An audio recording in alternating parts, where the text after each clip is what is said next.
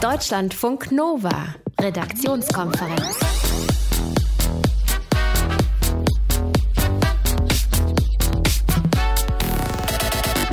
Raw Water, Wasser direkt aus der Quelle oder aus einem Fluss. Das ist bei manchen Gesundheitsfreaks der neue Scheiß, soll super gesund sein wegen der Mineralien und dem reinen ursprünglichen Zustand. Ursprünglich heißt ja schon Quelle, ne? Kommt da Mhm, direkt aus der Quelle. genau. Johannes Döbbelt aus unserem Team, hast du heute damit beschäftigt? Mit Raw Water. Ja, genau. Und es ist halt nicht ganz so gesund, wie man vielleicht äh, denken könnte, weil dadurch, dass das alles ungefiltert ist, kann natürlich auch sowas wie Schadstoffe schon mal leichter mit reinkommen. Darüber sprechen wir gleich. Außerdem, Donald Trump ist einfach ein guter Typ, ne? Nur weil er Präsident ist, sind 2017 keine US-Amerikaner bei Passagierflugzeugabstürzen ums Leben gekommen. So zumindest tut er in einem seiner Tweets. Er schreibt, er sei sehr, sehr streng beim Flugverkehr.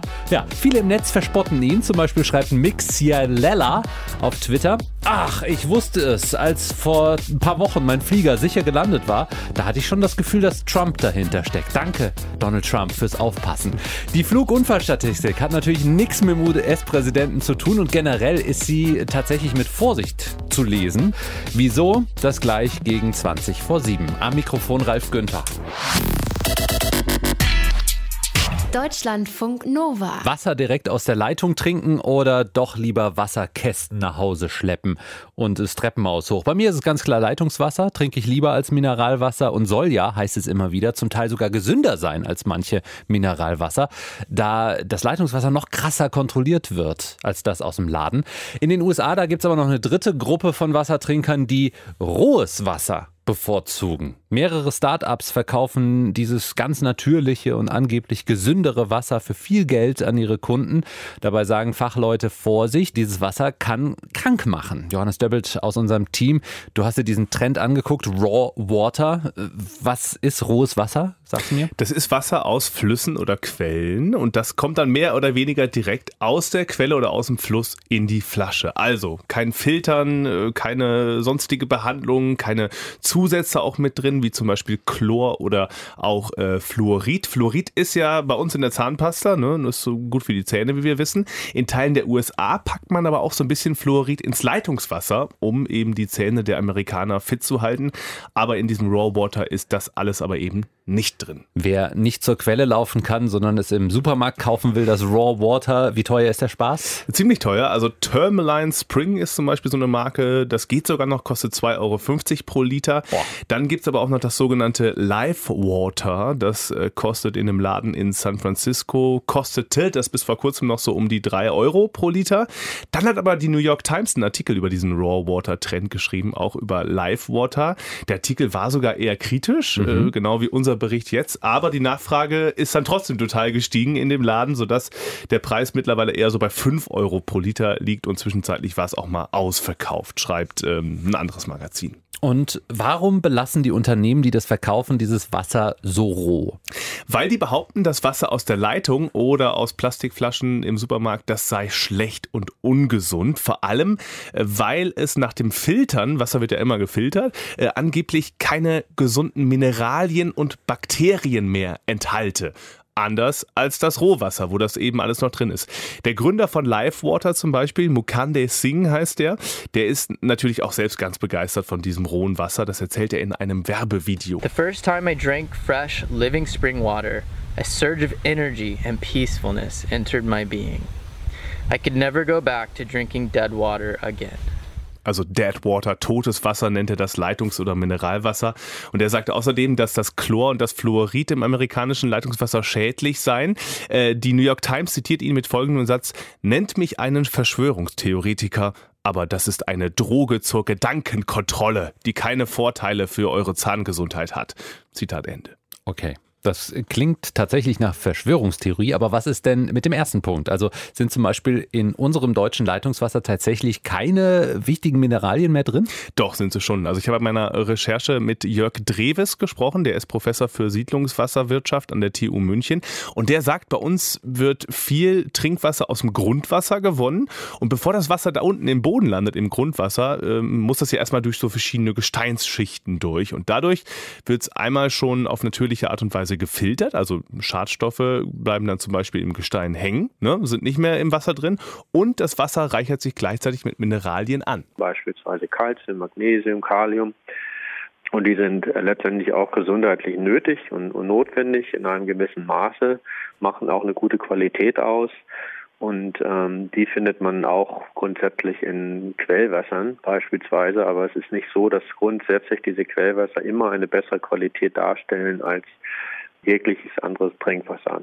Ja, und es kann sogar sein, dass diese unbehandelten Quellwässer, also das rohe Wasser, das in den USA da verkauft wird, gesundheitsschädlich ist. Gesundheit. Äh, wieso das? Also unbehandelt hört sich ja eigentlich erstmal gesund und gut an. Ja, das Problem ist, dass dieses rohe Wasser ja zum Teil auch aus Flüssen kommt und dieses unbehandelte Wasser kann dann zum Beispiel auch schädliche Stoffe wie Arsen oder Nitrate enthalten aus Industrieabwässern oder aus der Landwirtschaft in der Umgebung oder auch Krankheitserreger. Stell dir vor, da ist irgendwie eine Ente oder ein anderer Vogel äh, im Fluss und kackt da einfach einmal rein. Können natürlich auch Krankheitserreger übertragen werden.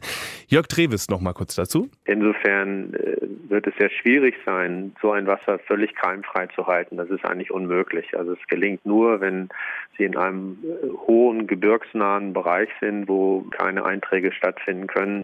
Also ein kleiner Gebirgsbach, äh, der aus dem Berg raustritt, das wäre vielleicht noch eine, eine Quelle, die man so unbehandelt trinken kann.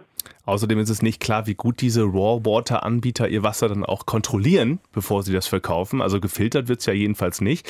Und in den USA gibt es zwar auch Grenzwerte natürlich ne, für bestimmte Stoffe im Wasser, egal ob jetzt Leitungswasser oder in Flaschen, aber teilweise müssen sich diese Raw Water Anbieter daran nicht halten. Also der US-Bundesstaat Maine zum Beispiel, der hat der Marke Tourmaline Spring eine Ausnahme von diesen Grenzwerten gewährt, damit die auch ihr unbehandeltes Wasser verkaufen können. Neuer Wassertrend aus den USA Raw Water, also unbehandeltes Wasser, das aus Quellflüssen gewonnen wird. Experten warnen da vor Gesundheitsgefahren durch Krankheitserreger und andere schädliche Stoffe. Deutschlandfunk Nova Redaktionskonferenz. Oberstdorf, Garmisch-Partenkirchen, Innsbruck und Bischofshofen. Vier Schanzen sind das. Eine Tournee rund um Neujahr. Heute Teil 3 mit sowas wie einer Vorentscheidung. Der deutsche Topspringer Richard Freitag. Naja, äh, wenn er die noch gewinnen will, die vier Schanzentournee, dann äh, hätte er heute abliefern müssen beim dritten Springen in Innsbruck. Er ist aber im ersten Durchgang auch richtig weit gesprungen, dann aber gestürzt. Edgar Endres für uns in Innsbruck. Erstmal, wie geht's Richard Freitag nach dem Sturz? Ja, den Umständen entsprechend einigermaßen okay. Er hat starke Hüftschmerzen, wurde jetzt ins Hospital nach Innsbruck gefahren, wird dort weiter untersucht und am späten Abend erwarten wir dann ein endgültiges Ergebnis. Hoffentlich keine schwerwiegenden Verletzungen. Zum einen könnte er eventuell sogar noch einmal in Bischofshofen einsteigen und zum anderen brauchen wir einen Richard Freitag dann auch für die Skiflug-Weltmeisterschaft in Oberstdorf in zwei Wochen und vor allem bei den Olympischen Spielen in Pyeongchang. Was war denn der Grund für seinen Sturz? Hat das Wetter Probleme gemacht? Da kommen mehrere Faktoren zusammen. Vor allem hat Bundestrainer Werner Schuster die Anlauflänge kritisiert. Ein Norweger, der technische Renndirektor, ist bekannt für ein aggressives Springen, für ein Springen mit Weiten, auch in Hinterzarten bei dem schweren Sturz von Svenja Wirth. Die Deutsche hat sich ja da einen Kreuzbandriss zugezogen, war er der Verantwortliche, hat heute die Anlauflänge relativ lang gewählt. Es gab Aufwind. Freitag flog auf 130 Meter. Zum anderen der Aufsprunghügel relativ weich mit wenig Linien bei schlechten Windverhältnissen. Und das Ganze hat sich dann summiert und dann gab es noch einen technischen Fehler von Richard Freitag bei der Landung, hat beide Skienten verkantet. Und das Ganze führte eben zu diesem bösen Sturz bei einer Landegeschwindigkeit von annähernd 100 Stundenkilometern.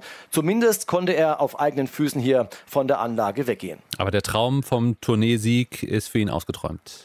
Der ist tatsächlich ausgeträumt. Da hat er keine Chance mehr. Er wäre zwar sogar noch im Finale dabei gewesen als 22. Aber den hat er sausen lassen. Kamil Stoch, der Pole, der hat heute gewonnen. Wieder einmal. Zum dritten Mal in Folge. Wieder mit klarem Vorsprung. Hat sich von nichts und niemanden aus der Ruhe bringen lassen. Und Kamil Stoch hat die Tournee quasi jetzt schon entschieden. Wenn er nicht selbst stürzen sollte in Bischofshofen, das wünscht niemand einem Sportler. Er ist der Titelverteidiger. Er hat alles gewonnen. Und jetzt kann er sogar noch was schaffen, was bisher nur Sven Hannawald geschafft hat. 2002 den Grand Slam, sprich alle vier Tourneeorte für sich zu entscheiden. Also Stoch ist in einer überragenden Form. Was ist mit den anderen deutschen Springern? Die waren gut. Andreas Wellinger wurde Dritter, war also auf dem Podest. Dann Markus Eisenbichler nach dem ersten Durchgang sogar Zweiter, ein bisschen eingebrochen als Achter. Stefan Laie Neunter, Karl Geiger Zwölfter. Also ein bärenstarkes Ergebnis in der Breite. Der Beste heute leider ausgefallen aufgrund des Sturzes und das Ganze trübt eben diesen guten Tag aus deutscher Sicht. Sag mal, aber der Superstar, Kamisch doch, äh, du sagst es, in Führung, der wird das Ding wahrscheinlich holen. Äh, der ist in seiner Heimat in Polen momentan populärer als FC Bayern-Star Lewandowski. So ist es. Also Robert Lewandowski ist ein Superstar in der Fußballerbranche, aber Kamil Stoch ist der Überflieger momentan. Der wird gehypt, der hat mehr als eine Million Follower bei Facebook. Der hat seine Frau als Managerin Eva Bielan. Der ist ein begeisterter Hobbyflieger, möchte nach seiner Karriere noch Pilot werden. Der ist ein Mann der schnellen Autos und der lauten Musik und er ist ein Mann, der super ehrgeizig ist. Der war Doppel-Olympiasieger in Sochi. Der war Weltmeister in Val di Fiemme. Der hat den Gesamtweltcup gewonnen. Der hat im letzten Jahr die Tournee gewonnen. Und er ist nach wie vor hungrig auf Erfolg. Also, er ist nach Adam Małysz, der war ja der Übermann, der nächste Superspringer in Polen. Edgar Endres aus Innsbruck, drittes Springen der Vier-Schanzentournee und der Deutsche Richard Freitag hat nach seinem Sturz keine Chancen mehr auf den Gesamtsieg. Deutschlandfunk Nova, Redaktionskonferenz. Na, das ist mal keine Überraschung. Trump lobt sich auf Twitter gerne selbst. Das macht er auch hier wieder. Er schreibt, 2017 habe es in der US-Luftfahrt keine Toten gegeben. Es sei das sicherste Jahr der Luftfahrt in den USA gewesen. Was er damit allerdings zu tun hat, ist völlig unklar. Und es hat auch für ordentlich Spott im Netz gesorgt, gerade weil die Jahre zuvor ähnlich sicher gewesen sind und äh, da natürlich auch die Präsidenten nichts mit zu tun hatten. Worauf er sich bezieht, ist die jährliche Flugunfallstatistik die ist jetzt veröffentlicht worden. Äh, welche Airlines sind weltweit am sichersten? Darum geht es da. Und warum schneiden deutsche Airlines dabei eigentlich gar nicht so gut ab? Das klären wir mit meinem Kollegen Dominik Evers. Hallo, grüß dich. Guten Tag, hallo. Wie berechnen die das in dieser Statistik? Na, insgesamt hat sich das Hamburger Flugunfallbüro JackDeck die Bilanz der letzten 30 Jahre angeguckt und dabei haben die 33 Faktoren sich genauer angeguckt. Bewertet und gewichtet werden unter anderem die Zahl der Passagiere, die Flugkilometer, das Flottenalter, die Zahl der Unfälle und die Zahl der Vorfälle. Diese Vorfälle können auch Dinge sein, von denen wir als Passagiere jetzt irgendwie gar nichts mitbekommen, weil niemand zu Schaden gekommen ist, die aber trotzdem sicherheitsrelevant waren. Also jetzt kein umgekippter Tomatensaft. Ja, und äh, daraus entsteht diese Statistik auf Platz 1 Emirates, dahinter Norwegian und Virgin Atlantic auf der 3. Du kritisierst die Statistik. Warum?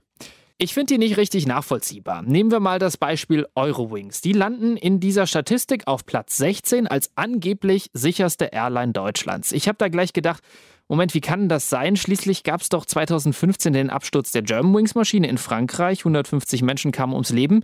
Das hatte aber keine Auswirkungen für die Sicherheitsstatistik von Eurowings, weil das Flugzeug von Germanwings kam. Mhm. Klar, Germanwings in der Form gibt es jetzt nicht mehr. Trotzdem führen die immer noch einen großen Teil der Eurowings-Fliege durch. Eurowings ist ja quasi der neue Name der Germanwings. Das spielt in der Statistik aber keine Rolle, obwohl die Wahrscheinlichkeit recht hoch ist, dass ich, wenn ich Eurowings buche, am Ende in einem Germanwings-Flieger sitze. Also diese Statistik hat so so ein paar Macken. Grundsätzlich haben auch Airlines, die es noch nicht so lange gibt, bessere Chancen in der Statistik weit oben zu landen als ältere was sich äh, mir nicht so richtig erschließt. Denn warum soll jetzt im Jahr 2018 eine Airline, die vor 29 Jahren mal einen Zwischenfall hatte, unsicherer sein als eine Airline, die es erst seit sechs Jahren gibt mhm. und deswegen möglicherweise noch keine Unfälle hatte? So, und deutsche Airlines schneiden insgesamt nicht ganz so gut ab. Sind die deswegen wirklich unsicherer als Emirates, äh, die angeblich ja die sicherste Airline der Welt ist? Ja, kann man ziemlich schnell mit Nein beantworten. Der letzte größere Unfall bei der Lufthansa zum Beispiel liegt fast 25 Jahre zurück und sonst gab es auch keine keine nennenswerten sicherheitsrelevanten Zwischenfälle mehr in den letzten Jahren. Also nur weil Lufthansa hinter Emirates in dieser Sicherheitsstatistik liegt, heißt das nicht, dass sie unsicherer sind.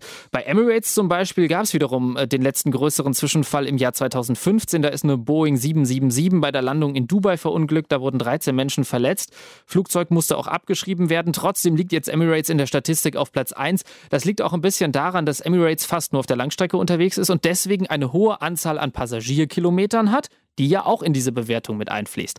Trotzdem, Emirates und Lufthansa ähm, haben hohe Sicherheitsstandards, da kann man ähm, bedenkenlos mit fliegen und auch der andere größere äh, Anbieter Condor aus Deutschland hatte jetzt in den letzten 30 Jahren keine größeren Zwischenfälle mehr. So, wir fliegen aber meistens Kurzstrecke, wahrscheinlich oft auch mit Billigfliegern. Kann man sagen, die Billigflieger sind sicherer, unsicherer als normale Airlines, weil die Billigflieger, die müssen ja immer schnell, schnell machen. Ne? Mm, ja, kann man nicht sagen. Also generell gilt in der gesamten Branche immer der Grundsatz Safety First. Gerade weil es viele Billigflieger noch nicht so lange gibt, sind auch deren Flotten sehr jung. Das gilt vor allen Dingen für EasyJet, Ryanair und Norwegian.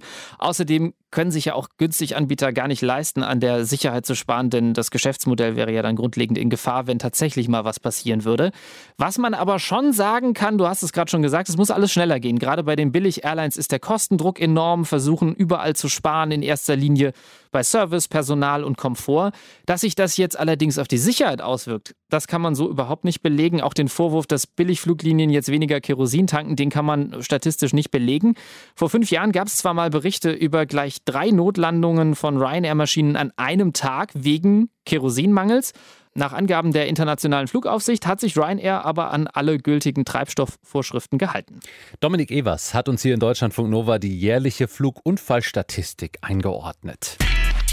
Deutschlandfunk Nova. Redaktionskonferenz. Einbrecher, ne, wenn die irgendwo reingehen, dann suchen die natürlich nach was Wertvollem. Eine Wodkaflasche im Wert von äh, einer Million Euro etwa als Beute zu ergattern irgendwo. Das schaffen wahrscheinlich die wenigsten. In Kopenhagen ist aber genau das passiert. Eine Wodkaflasche, eine Million Euro. Johannes Döbbelt, warum ist diese Wodkaflasche, die geklaut wurde, so wertvoll? Erstmal, weil es nur ein einziges Exemplar dieser Art gibt. Russo Baltic heißt sie. Und das Wertvolle daran ist aber nicht jetzt unbedingt der Wodka, der da drin ist, sondern vor allem die Flasche selbst. Okay. Nämlich keine Glasflasche, sondern sie besteht äh, zu drei Kilo aus Gold und zwei Kilo aus Silber. Und äh, die Flasche hat es auch schon in die Serie House of Cards geschafft. Vielleicht erinnerst du dich, in einer Folge schenkt der russische Präsident dem US-Präsidenten Frank Underwood nämlich genau diese Edelwodka-Flasche. Ah. Mr. President, my gift for you. Best vodka in the world. Sobaya Sayanskaya. Als die Folge gedreht wurde, war die Flasche noch da, aber jetzt ist sie eben geklaut. Wer hat sich denn das Ding klauen lassen? Ein Museum in Kopenhagen in Dänemark, ein Wodka-Museum, um genau zu sein. Über 1200 verschiedene Wodkaflaschen gibt es da, ist unter so einer Bar gelegen. Und dessen Betreiber mh, hm, hatte sich diese Wodkaflasche für sein Museum ausgeliehen von einem russischen Millionär, dem diese Wodkaflasche gehört. Der war so nett und hat dem äh, Museum die Flasche da zur Verfügung gestellt. Mhm. Dann ist aber jetzt vor zwei Tagen, wie jetzt bekannt wurde, ein unbekannter Täter eingebrochen in das Museum. Gibt auch Bilder von Überwachungskameras kann man sich im Netz angucken. Da geht dann wirklich so ein Typ mit Baseballcap auf, ein Tuch vom Gesicht, also vermummt, äh, in dieses Museum rein. Ist nur ein Raum, eigentlich ganz klein. Äh, und hat eine Taschenlampe dabei, sucht dann so die Regale ab und findet dann auch ganz gezielt diese wertvolle Wodkaflasche und haut direkt damit ab. Was sagt der Besitzer der Flasche dazu, dieser russische Millionär? Der Museumsbetreiber hat dem dänischen Fernsehen gesagt, dass der Besitzer natürlich jetzt traurig, aber auch ganz cool geblieben sei. Ähm, jedenfalls ist diese Flasche aber wohl nicht versichert. Also irgendwer Nein. muss das am Ende dann wohl da die Zeche zahlen, falls das Ding nicht wieder auftaucht.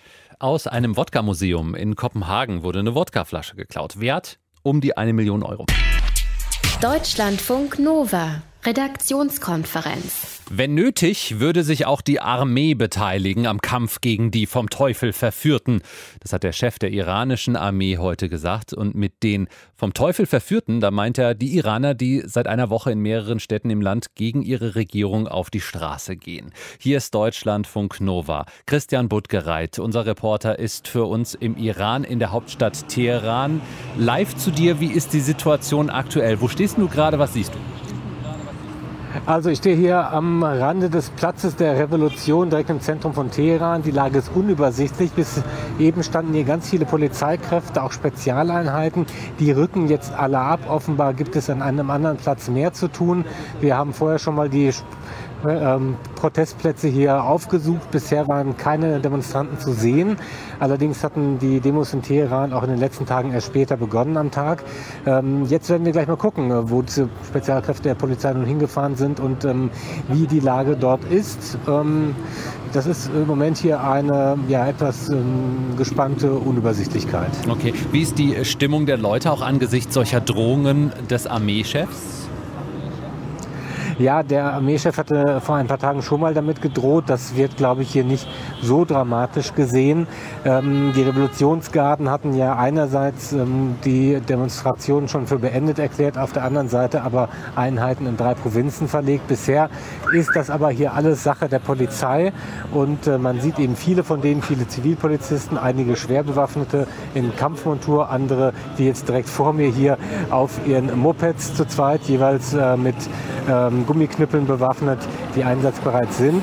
Und der Effekt auf die Leute, also die haben eben mit einem Kaffeebesitzer gesprochen, der sagte, in den letzten Tagen sei hier mehr los gewesen, äh, aber äh, das würde jetzt schon ein wenig zurückgehen. Und ich sag mal, angesichts des Polizeiaufgebots gerade hier vor meiner Nase, kann ich auch jeden verstehen, der den Demonstrationen äh, jetzt gerade fernbleibt. Aber wie fühlt sich das für dich an? Wie gut und frei kannst du da arbeiten und berichten? Ja, das ist so ein bisschen äh, Gratwanderung. Natürlich, wir versuchen nah dran zu sein. Wir sind eben auch schon mal weggeschickt worden, äh, wo es auch ähm, dann äh, möglicherweise Demonstrationen geben könnte. Jetzt fahren vor meinen Füßen quasi Zivilpolizisten in Motorrädern davon. Ähm, wir haben ja eine Pressekarte, wir sind akkreditiert, ähm, wissen aber auch, dass es nicht besonders schlau ist, gleich in die vorderste Reihe zu gehen. Also ein bisschen Gratwanderung und wir hoffen natürlich, dass es gut geht, haben ähm, ortskundige Kräfte hier, auf die wir uns dann sicherlich auch verlassen können, die auch einschätzen können, wie weit man hier als ausländischer Reporter gehen kann. Was sagen die denn eigentlich? Also die Regierung hat das Ausmaß der Proteste heruntergespielt. Höchstens rund 42.000 Menschen hätten sich insgesamt seit Beginn der Proteste an denen beteiligt.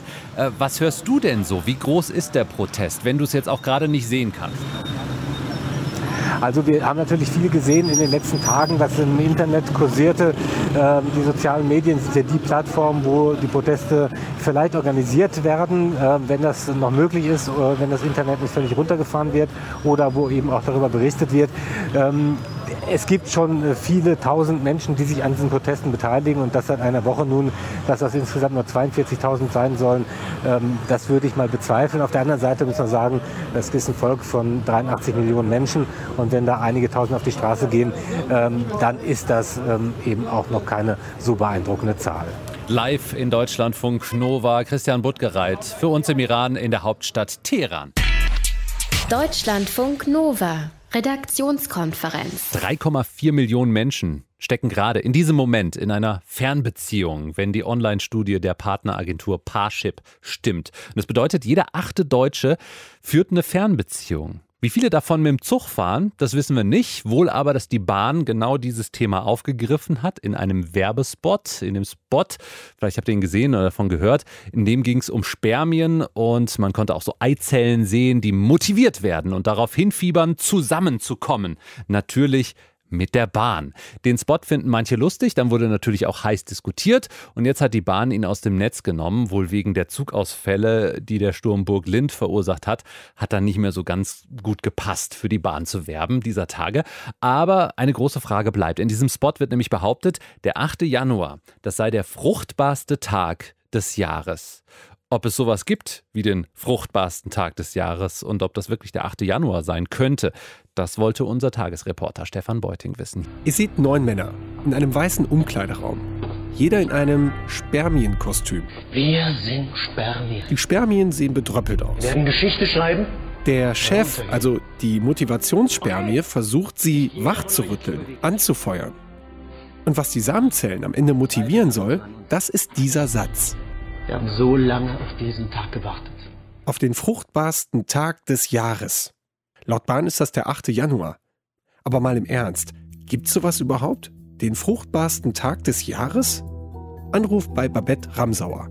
Nee, das kann man eigentlich nicht sagen. Babette Ramsauer ist Oberärztin und leitet den Kreissaal der Vivantes Geburtsklinik in Berlin-Neukölln. Wenn es so etwas wie den fruchtbarsten Tag geben würde, Sie hätte bestimmt davon gehört. Dass es sozusagen einen speziellen Tag oder Tage oder Konstellationen gibt, wo ein Großteil der Frauen fruchtbarer ist, das kann man so nicht sagen. Und bei den Männern auch nicht. Wenn ich aber weiß, wann jemand geboren ist, dann kann ich natürlich zurückrechnen. Wann bist du geboren? In welchem Monat? September. August. Wann bist du denn geboren? Im Juni. Äh, Im Mai. April. Ich zum Beispiel im August. Mein Redakteur und unsere Planerin beide im September. So mit dem bloßen Auge keine direkte Häufung zu erkennen. Warum sollte ausgerechnet der 8. Januar so schrecklich fruchtbar sein? Boah, keine Ahnung. Vielleicht weil es Winter ist und dann ist alles so kuschelig und warm und dann kommt eins zum anderen. Fürs neue Jahr vorgenommen, Kinder zu bekommen und dann so beschlossen. Und das wird dann da umgesetzt. Also so als Vorsatz. Ja, am 8. Januar, da passt es dann am besten. Auch wenn der 8. Januar als einzelnes Datum nicht so plausibel erscheint, steckt in der Antwort ja eine gute Idee. Fruchtbarkeit ist auch immer eine Frage von Möglichkeit und Gelegenheit. Da gibt es natürlich so spannende Events wie Stromausfall, ja, wo man auch so denkt, was machen wir denn jetzt? Und dann gab es zur Fußball-Weltmeisterschaft, hier in Berlin gab es ja die große Fanmeile und da sind also offensichtlich diverse Menschen zusammengekommen. Auf jeden Fall haben wir neun Monate später tatsächlich einen, einen Babyboom hier in Berlin gehabt. Wenn wir es genau wissen wollen, dann müssen wir jetzt rechnen und brauchen Daten. Daher der Anruf beim Statistischen Bundesamt in Wiesbaden. Durchschnittlich äh, werden pro Tag etwa in Deutschland 2000 Kinder geboren. Olga Pötsch ist Demografie-Expertin. Wenn der 8. Januar der fruchtbarste Tag wäre, dann müssten ja statistisch rund 40 Wochen später die Babys nur so rauspurzeln. Rein rechnerisch also Anfang bis Mitte Oktober. Die Geburten verteilen sich aber nicht gleichmäßig über das Jahr, sodass die meisten Babys kommen im Juli zur Welt. Zum Beispiel im Jahr 2015 war es etwa 2250 pro Tag. Berücksichtigt man aber, dass die Monate auch unterschiedlich lang sind, dann ist aber der September der geburtenreichste Monat im Jahr. Das sei, sagt Olga Pötsch, das Muster, das sich seit den 1980ern herausgebildet habe. Juli und September als überdurchschnittlich geburtenstarke Monate. Das hieße, fruchtbar sind Oktober und Dezember. Aber keine Rede vom 8. Januar. Dieses Datum kommt mir etwas sonderbar vor. Ich frage mich auch, woher die Deutsche Bahn das weiß. Tja, gute Frage. Anruf bei der Presse- und Öffentlichkeitsarbeit der Bahn, bei Achim Staus. Der will nicht direkt zitiert werden, verrät mir aber Folgendes. Erstens, der 8. Januar sei ermittelt durch Stichproben bei Einwohnermeldeämtern und dann eben zurückgerechnet. Zweitens, den Clip habe man nur dann zeigen wollen, wenn gerade mal alles Paletti sei mit dem Zugverkehr. Und diesen Zeitraum gab es tatsächlich. Zwischen dem Ärger mit der Neubaustrecke München-Berlin und dem Sturmtief Burglind. Also immerhin knapp zwei Tage lang. Und drittens, ich solle das Ganze mit dem Fruchtbarkeitstag nicht so bierernst nehmen. Tun wir aber trotzdem und probieren es zum Schluss nochmal bei Clue. Das ist eine Ovulations-App und Frauen teilen der Infos über ihre Menstruationszyklen mit, über ihr Befinden und ihr Sexualverhalten. Ja, offiziell sind es jetzt über 5 Millionen. Und diesen schicken Datensatz hat Daniel Thomas, Lead Data Scientist bei Clue, mal für uns nach so etwas durchsucht, was die Bahn den fruchtbarsten Tag nennt. Also wenn wir unsere Daten anschauen, dann sehen die fruchtbaren Tage eigentlich sehr gleichmäßig verteilt aus. Da sehen wir keine herausstechenden Muster, keinen Zusammenhang mit dem Mond, auch nicht den, den 8. Januar. Nee. Am Ende hat Fruchtbarkeit viel mit Stimmung und Gelegenheit zu tun. Und vielleicht auch in Zukunft mit der Bahn. Wenn die den Spot nochmal groß rausbringen würde und vielleicht den 8. Januar weiter featured als den Bahn-Fruchtbarkeits-Fortpflanzungstag und so selbst Fakten schafft. Vielleicht ist das ja der zweite Gedanke, warum so viele Hotels immer rund um die Bahnhöfe gebaut werden. Deutschlandfunk Nova. Redaktionskonferenz. Im Mai soll es soweit sein. Prinz Harry und Schauspielerin Meghan Markle heiraten auf Schloss Windsor. Und für so einen wichtigen Termin wäre es doch schön, wenn sich die Stadt Windsor von ihrer schönsten Seite zeigt. Und zwar am liebsten ohne Bettler und ohne Obdachlose. Fordert ein britischer Kommunalpolitiker. Und er hat damit natürlich Diskussionen im Königreich ausgelöst. Johannes Döbbelt aus unserem Team, was fordert er dann da genau? Ja, Simon Dudley, so heißt der Politiker, der will mit Hilfe der Polizei Bettler und Obdachlose aus Windsor rausschaffen. In einem Tweet schreibt er, dass er die Polizei auffordert, sich vor der königlichen Hochzeit um die Zitat Epidemie von Obdachlosigkeit und Landstreicherei zu kümmern. Aha. Vor allem die Bettler, sagt er, würden eine besorgniserregende und feindselige Atmosphäre schaffen. Einmal für die Bewohner, aber auch für die vielen Millionen Touristen, die jedes Jahr nach Windsor kommen. Er sagt außerdem, dass viele der Bettler gar nicht obdachlos seien, sondern eben nur tagsüber da wären und alle Unterstützungsangebote, die ihnen gemacht wurden, äh, hätten die auch abgelehnt und deshalb will er, dass in Windsor im Mai dann ein äh, ziemlich altes Gesetz angewendet wird. Das gibt schon seit 1824, äh, wird nur eben im Moment wohl nicht so durchgezogen. Das besagt, übernachten im Freien und betteln ist verboten. Und dann äh, gab es wahrscheinlich ziemlichen Gegenwind, oder nicht? Ja, zum Beispiel von einer Hilfsorganisation, die sich in Windsor um Obdachlose kümmert. Ähm, da sagt ein Mitarbeiter laut dem Guardian, Obdachlose, die würden nicht freiwillig auf der Straße schlafen und betteln. Außerdem solle man diese Menschen nicht dämonisieren, sondern fragen, was man tun kann, um ihnen zu helfen. Das Prinzip würde ja auch ein bisschen besser zu Prinz Harry und Meghan Markle passen, denn wie sich das so als königliches Paar gehört, engagieren sich die beiden natürlich auch für soziale Projekte. Und da wird es natürlich schon ein wenig komisch aussehen, wenn dann ausgerechnet Obdachlose und Bettler am Tag ihrer Hochzeit verbannt würden. Und ein Gesetz wieder in Kraft tritt oder zumindest ausgenutzt wird aus 1824. Ja, schon ziemlich Ganz altes Gesetz. Ein britischer Lokalpolitiker fordert, Obdachlose und Bettler aus Windsor zu verbannen. Vielleicht sollte man an dem Tag dann auch den Flugverkehr einstellen. Das ist ja direkt neben Heathrow. Ach echt? Ah, okay. Fluglärm. Also, Prince Harry und Meghan Markle werden dann im Mai wahrscheinlich heiraten. Deutschlandfunk Nova. Redaktionskonferenz. Wer heute mal durch CNN durchseppt, der wird den Namen Steve Bannon ganz häufig lesen. Steve Bannon war Chef von Breitbart News, dieser rechten Nachrichten- und Meinungswebsite. Dann im Wahlkampf Leiter äh, bei Donald Trump nach dem Wahlsieg, Chefstratege im Weißen Haus bei Donald Trump. Den Job hatte er so rund acht Monate, hat ihn verloren. Und nicht nur diesen Job hat er verloren, er hat auch seinen Verstand verloren. Das sagt zumindest Donald Trump heute über seinen Ex-Mitarbeiter Steve Bannon. Der Grund ist, Steve Bannon wird in einem neuen Buch zitiert, das in den USA gerade mächtig für Wirbel sorgt. Deutschlandfunk Nova-Korrespondent Martin Ganselmeier in Washington. Martin, um was für ein Buch geht es da? Ja, das ist ein Buch von Michael Wolff. Das ist ein äh, amerikanischer Journalist, der auch schon äh, früher, in früheren Jahren durch Veröffentlichungen bekannt wurde. Er hat etwa 200 Interviews geführt für dieses Buch, sagt auch, dass er die Aussagen, die vor allem die umstrittenen Zitate auch alle belegen kann durch Tonaufnahmen. Sein Hauptgesprächspartner war Steve Bannon. Insofern ist dieses Buch auch aus der Perspektive von Steve Bannon geschrieben und das äh, macht, glaube ich, auch jetzt hier den explosiven Gehalt aus. Welche konkreten Vorwürfe werden in diesem Buch erhoben? Ja, zum einen sind das Dinge, die sicherlich äh, für Donald Trump nicht gerade sehr schmeichelhaft sind. Also, dass er beispielsweise äh, sehr darauf achtet, dass niemand die Bettlaken anfasst und dass äh, keiner an die Zahnbürste ran darf. Man weiß, er hat Angst vor Bakterien, er hat Angst vor Vergiftung, deshalb isst er überwiegend Cheeseburger. Äh, er sitzt im Bett, isst Cheeseburger, twittert gleichzeitig, verfolgt drei Fernsehkanäle äh, auf einmal. Also dieses Bild von ihm, was da gezeichnet wird, ist nicht gerade sehr schmeichelhaft, aber viel brisanter sind zwei ganz konkrete Vorwürfe im Zusammenhang mit der Russland-Connection, dass nämlich sein Sohn Donald Trump Jr., wo man ja weiß, er hat sich mit einer russischen Anwältin im Sommer 2016 getroffen, dass diese Anwältin wahrscheinlich auch anschließend Donald Trump selbst besucht hat und äh, vielleicht noch gravierender, Trumps Schwiegersohn Jared Kushner, der habe schmierige Geldwäschegeschäfte gemacht. Beides sind sicherlich Steilvorlagen für Sonderermittler Robert Mueller. Aber ist das jetzt alles nur ärgerlich für Donald Trump oder kann es da echte Konsequenzen haben? Stichwort Mueller.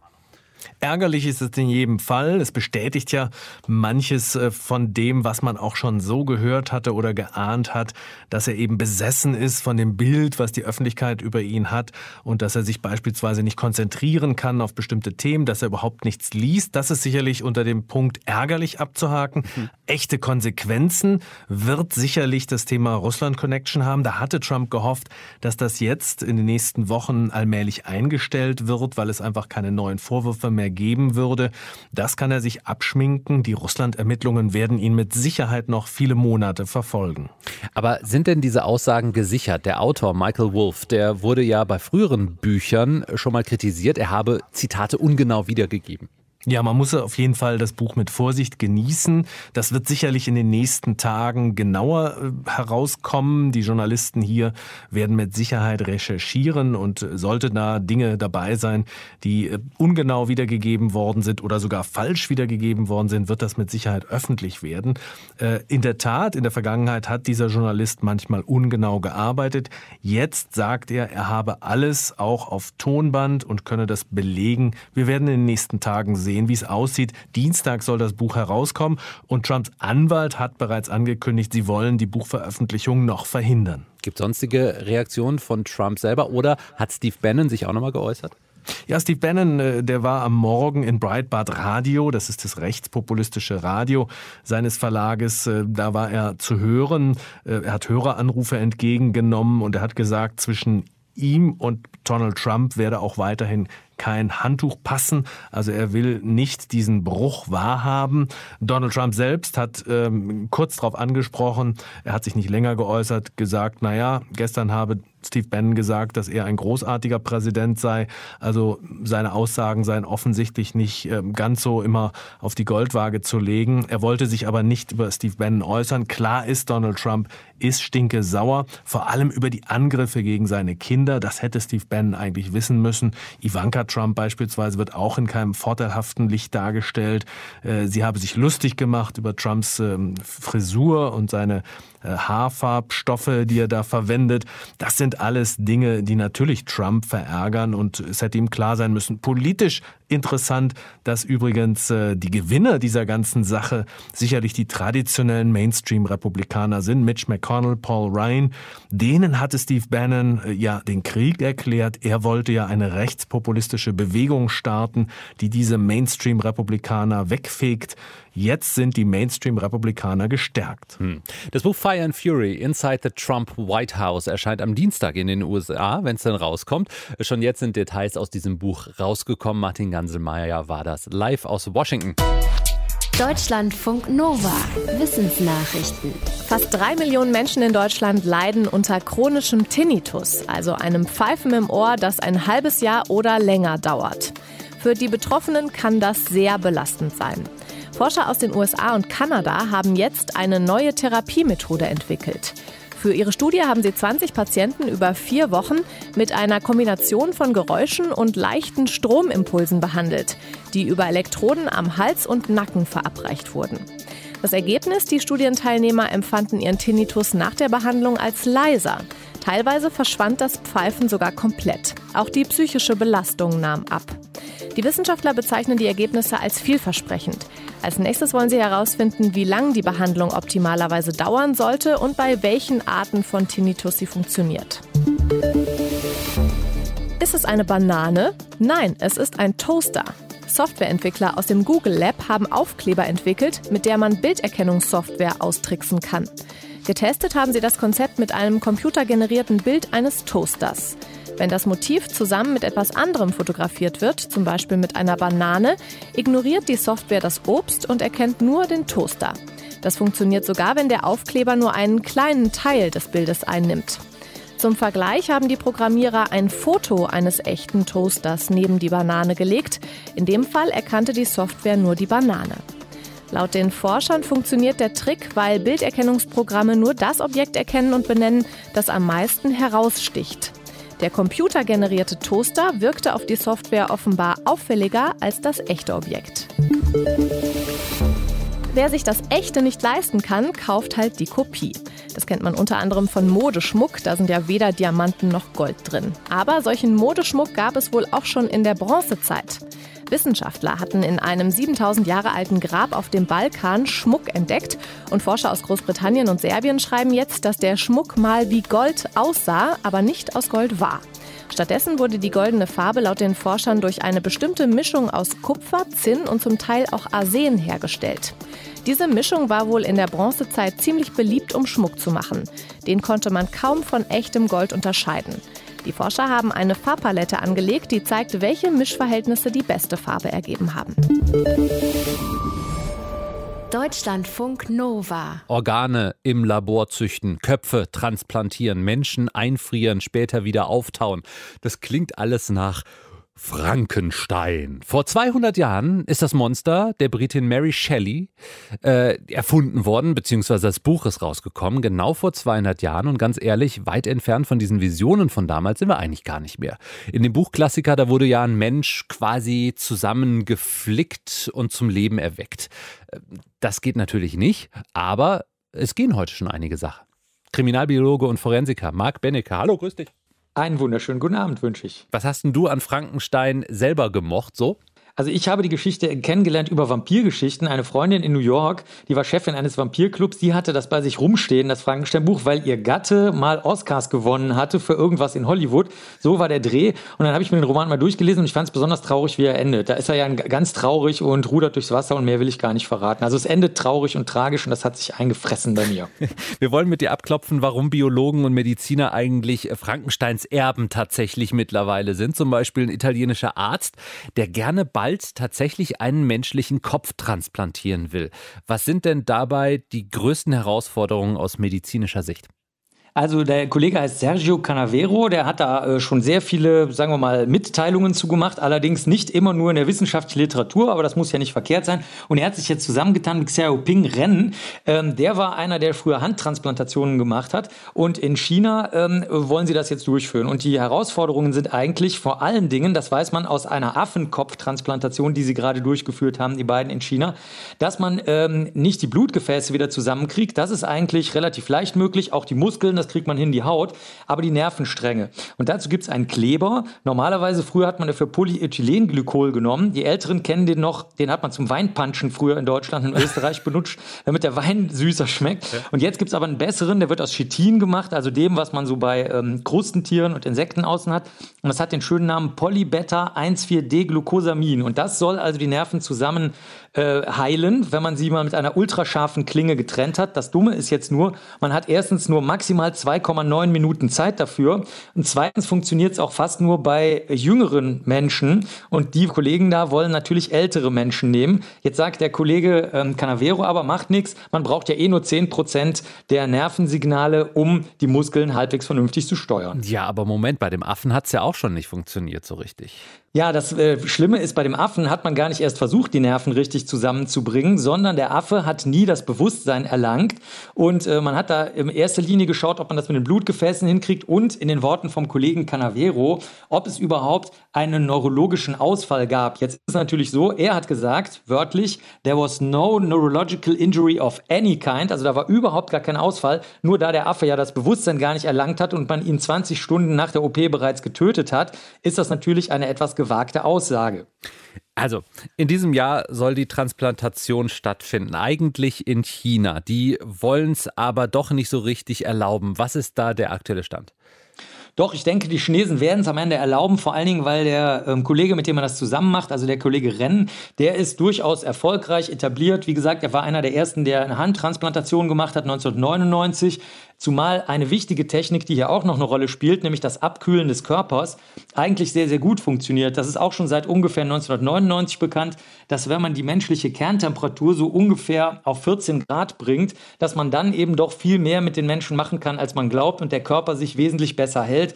Und alleine diese notfallmedizinische Maßnahme wird man sich wahrscheinlich dann in China nicht entgehen lassen wollen, denn das macht einen natürlich dann sozusagen auch zum Weltführer der Notfallmedizin, auch wenn man gar keine Köpfe transplantiert, sondern nur Menschen aus vereisten Seen und Bächen rettet. Hm, aber das mit dem Einfrieren oder dann ähm, kurzzeitig einfrieren, schnell ins Krankenhaus bringen und dort operieren, das geht ja jetzt auch weiter, sagst du ja auch gerade selber. Zerstört das Einfrieren nicht irgendwie auch Teile des Körpers? Doch, normalerweise ist das schon so. Äh, man kann aber eben Glück haben, je nachdem, in was für ein Gewässer man jetzt gelangt und äh, ob man eine große oder eine geringe Körperoberfläche hat. Aber wenn man es eben ganz vernünftig macht, besonders bei kleinen Körpergewebeteilen, also vor zwei Wochen ist ja ein äh, Baby geboren worden, wo die Eizelle 24 Jahre lang eingefroren war, ja. dann geht es auf jeden Fall. Und ich selber habe es auch gemacht früher. Wir haben Fadenwürmer in flüssigem Stickstoff eingefroren und die technische Angestellte, die war die einzige im Labor, die das richtig konnte, konnte die dann auch wieder zum Leben erwecken. Also je kleiner das Gewebe ist, umso besser geht's. Bei menschlichem Gewebe, das haben die aber auch schon ausprobiert, die Kollegen äh, von diesem Kopftransplantationsteam, kriegt man das aber auch hin, indem man überall im Körper eben bestimmte Kühlungen vornimmt und dort ganz gezielt einzelne Teile kühlt, insbesondere die Wirbelsäule. Also das hat er ganz genau beschrieben und das ist sozusagen das kleinere Problem. Das größere ist, was macht man jetzt, wenn es hinterher ganz, ganz fürchterlich schief gegangen ist? Denn, was der italienische Kollege sagt, er ist der Meinung, das ist nicht einfach nur ein Kopf auf einem neuen Körper, sondern das ist ein ganz neues Lebewesen. Und das ist mhm. natürlich das, was wir dann alle am gruseligsten, frankensteinigsten und seltsamsten finden. In Deutschlandfunk Nova, Kriminalbiologe und Forensiker Marc Bennecke über die Zukunft des Transplantierens und auch Einfrierens und was jetzt schon geht. 200 Jahre nach Frankenstein.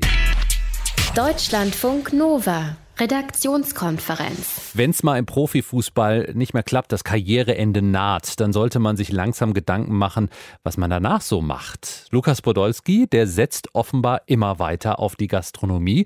Eine Eisdiele hat er schon in Köln. Jetzt kommt noch ein Laden dazu. Was genau, Johannes? Eine Dönerbude. Hm. Wird jetzt am Wochenende ziemlich zentral in der Kölner Südstadt eröffnen.